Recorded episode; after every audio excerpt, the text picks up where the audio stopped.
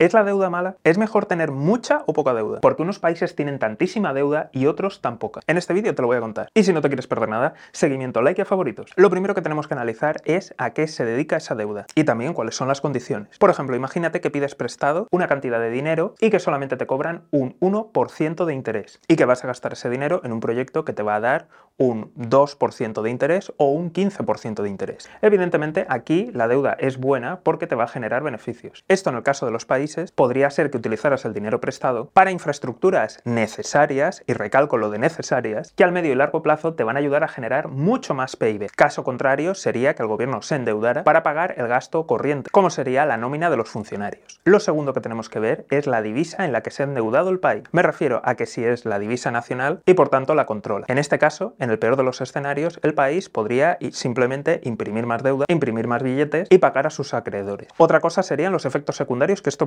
Pero si el Estado se ha endeudado en una divisa que no controla, los riesgos se disparan. Así que con todo ello podemos ver a estados muy desarrollados que están tremendamente endeudados porque controlan su divisa y normalmente suelen bien invertirla. Y por otro lado tenemos a países en desarrollo con niveles de endeudamiento muy bajo porque simplemente nadie se atreve a prestarles dinero. Entonces, mucho cuidado con decir, ah, este país está más endeudado, malo, y este país tiene poca deuda, bueno. Tenemos que analizar estos dos componentes. Y para más información como esta, seguimiento, like y favoritos.